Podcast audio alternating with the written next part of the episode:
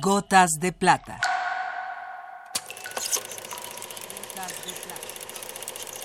El cine en dosis homeopáticas.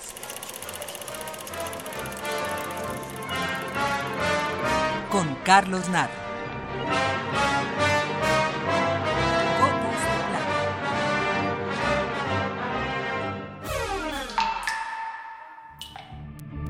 ¿Qué sentido tiene hablar de Dovchenko? Nunca antes se han podido ver tantas películas como ahora. Hoy la exhibición cinematográfica, en salas, en televisión abierta, cable, en video y en DVD, incrementan las posibilidades de tener acceso a una enorme cantidad de películas. Y sin embargo, en México es prácticamente imposible conocer las películas de Alexander Dovchenko.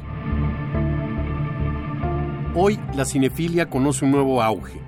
Centenares de jóvenes abarrotan las salas de cine a pesar del elevado costo que supera ya el salario mínimo, a pesar de lo cual la mezquindad de los exhibidores no les permite desprenderse de un peso por boleto vendido para el fomento de la producción cinematográfica nacional. Nuevas generaciones de apasionados del cine discuten la obra de los gigantes de su época.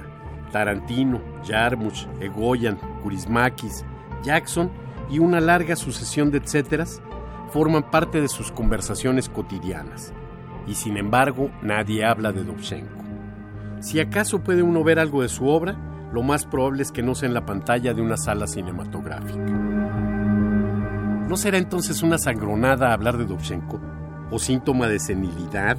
¿O nostalgia de un mundo con bloque socialista y contrapesos internacionales al imperio? No lo creo. Debo decir que nunca tuve una real simpatía por la Unión Soviética. Y no por culpa de Stalin. No tuve tampoco ninguna simpatía por Lenin. Sí por los grandes directores del cine soviético, que de Eisenstein a Tarkovsky siempre estuvieron años luz delante de las burocracias y los comisarios. ¿Por qué hablar de Dovchenko? Porque no es el único omitido por la exhibición. ¿Qué sentido tiene hablar de Visconti? ¿Qué sentido tiene hablar de Lossi y de Truffaut y de Nicolas Ray? Tiene sentido hablar y tiene sentido preguntarse. ¿A quién le toca que podamos ver proyectadas las películas más importantes de la historia del cine? ¿Le toca a la Secretaría de Educación Pública? ¿O le toca a la Cineteca Nacional o a la Filmoteca de la UNAM? ¿O a los cineclubes? ¿O a algún sector de la iniciativa privada? Hace ya más de 70 años que los clásicos de la literatura llegaron a todo el territorio nacional por iniciativa del exrector José Vasconcelos. ¿A quién le toca hacer algo similar con el cine? ¿A quién le corresponde que esa nueva y vigorosa cinefilia tenga su alcance los momentos más grandes de la historia del cine?